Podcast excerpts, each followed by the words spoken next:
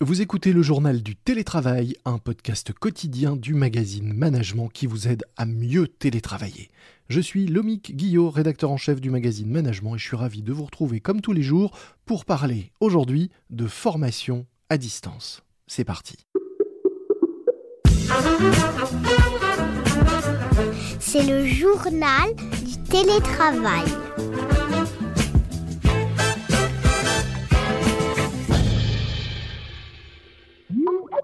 Aujourd'hui, dans le journal du télétravail de management, j'accueille Benoît Delaporte, cofondateur de OnTrain, une agence de formation spécialisée dans les métiers de demain qui fait intervenir les meilleurs experts de chaque secteur pour des formations à la carte.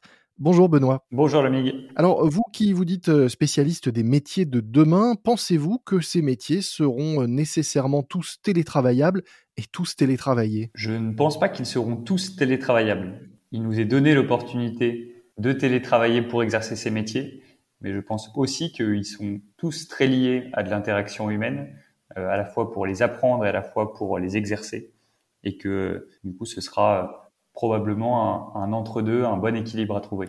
Est-ce que vous pouvez nous donner quelques exemples de ce que seront ces métiers de, de, demain avant de parler plus spécifiquement de télétravail? Oui, alors nous quand on parle de métiers de demain, on parle des métiers qui globalement n'existaient pas il y a 5 ou 10 ans. Mmh Aujourd'hui, on a identifié cinq typologies qui sont les métiers de la data, les métiers de l'acquisition en ligne, les métiers du développement de produits numériques, les métiers de la vente et notamment dans la digitalisation des aspects de vente. Et euh, enfin, euh, la cinquième catégorie, ce sont les métiers qu'on appelle nous business operations. C'est euh, tous les métiers qui consistent à optimiser les process de l'entreprise à la fois euh, organisationnel et financier. Alors on voit que la majorité de ces métiers sont quand même liés à des choses qui se font euh, en ligne et qui sont euh, largement dématérialisées.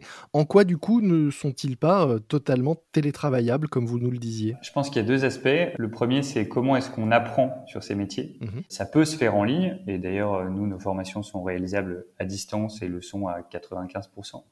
Mais en même temps, je pense qu'il y a un enjeu d'interactivité pour apprendre sur ces métiers et donc euh, de discussion avec euh, des gens qui les maîtrisent. Et cet apprentissage-là, il peut être fait en ligne, mais il est aussi et souvent plus efficace quand euh, on a une interaction humaine. et donc, je fais une différence entre deux sujets. La première, c'est est-ce qu'il y a besoin d'interaction? Est-ce que j'ai besoin de discuter avec quelqu'un? Et ensuite, il y a un deuxième sujet qui est est-ce que j'ai besoin de discuter avec quelqu'un en live, c'est-à-dire dans la même pièce? Mmh Sur le premier sujet, j'ai une position assez tranchée, en tout cas une conviction qui est que c'est vraiment important d'avoir une interaction. Sur le deuxième sujet, je pense que c'est possible de le faire à distance, mais je crois quand même que c'est souvent mieux de le faire dans la même pièce. Alors c'est-à-dire que vous, une de vos particularités euh, en tant que, que partenaire de formation, c'est de faire intervenir des experts euh, pour former sur des compétences euh, très précises, voire pointues.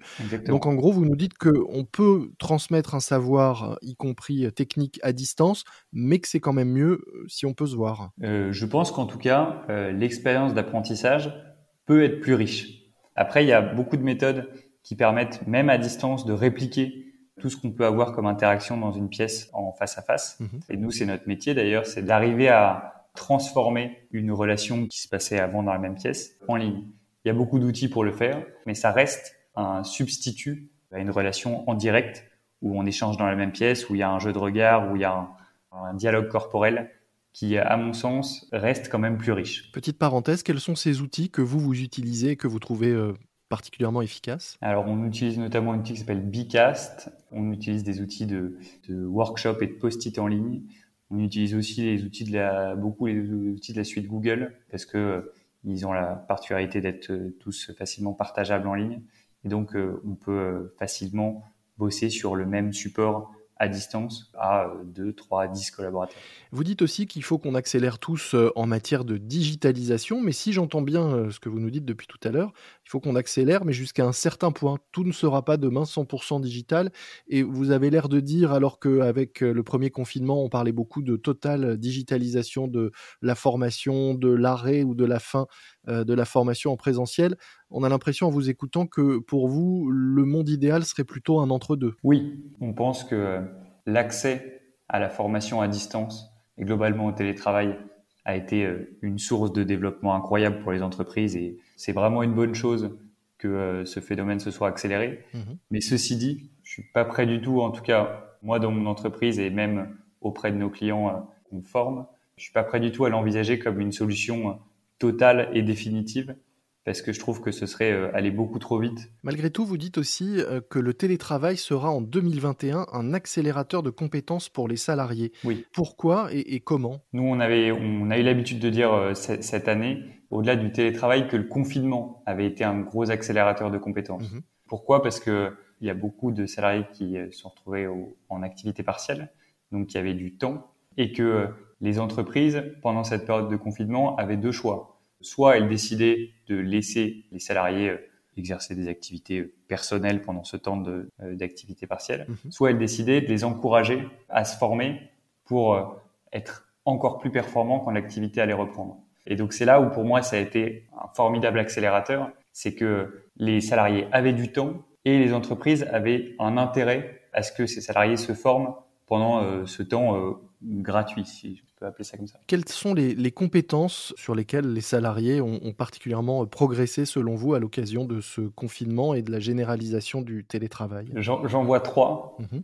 Une première, première typologie de compétences sont les, compétences euh, personnelles. C'est-à-dire qu'il y a beaucoup de gens qui se sont formés euh, à euh, la poterie, à la peinture, qui ont eu besoin de récupérer un peu une prise sur la, sur la vie réelle et qui se sont formés à ces sujets-là. Ensuite, je pense que de manière plus professionnelle, il y a tous les gens qui se sont formés à ce qu'on appelle les soft skills, donc euh, au management, euh, à la prise de parole en public, euh, à l'anglais. Mhm. Puis après, il y a la troisième catégorie que nous on adresse, qui sont plus liés aux hard skills, donc aux compétences pures et au métier du digital.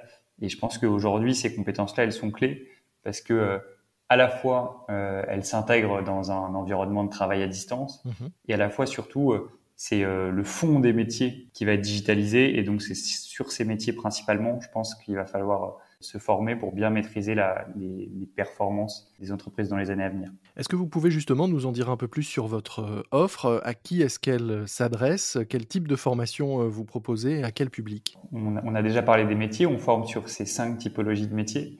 Et on s'adresse à quel public? On s'adresse à tous les, toutes les entreprises, quelle que soit leur taille parce que euh, on a pris des engagements euh, assez forts au niveau de la formation, mhm. avec l'objectif de venir un peu moderniser ce marché-là. Ces engagements, c'est quoi? C'est déjà le fait de ne former que sur mesure. On n'a pas de programme de formation. On ne forme que sur euh, les besoins identifiés par les entreprises, par les collaborateurs d'entreprise.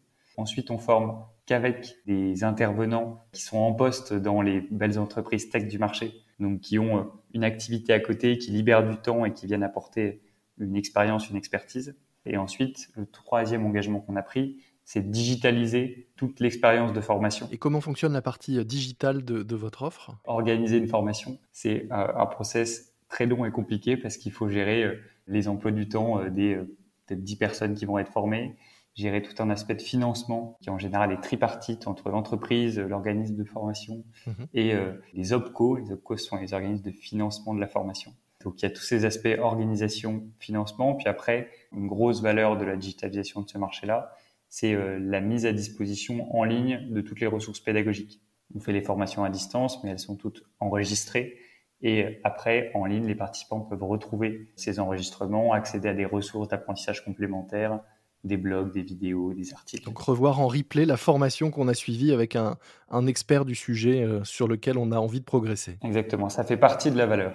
C'était un test quand on a lancé nos offres de formation à distance. C'était toujours interactive, mais enregistrée. On s'est demandé si euh, les participants allaient euh, venir consulter ces contenus-là après. Mhm. Et la réponse c'est oui, beaucoup. Beaucoup euh, trouvent que c'est une super valeur de pouvoir réaccéder à ces contenus-là.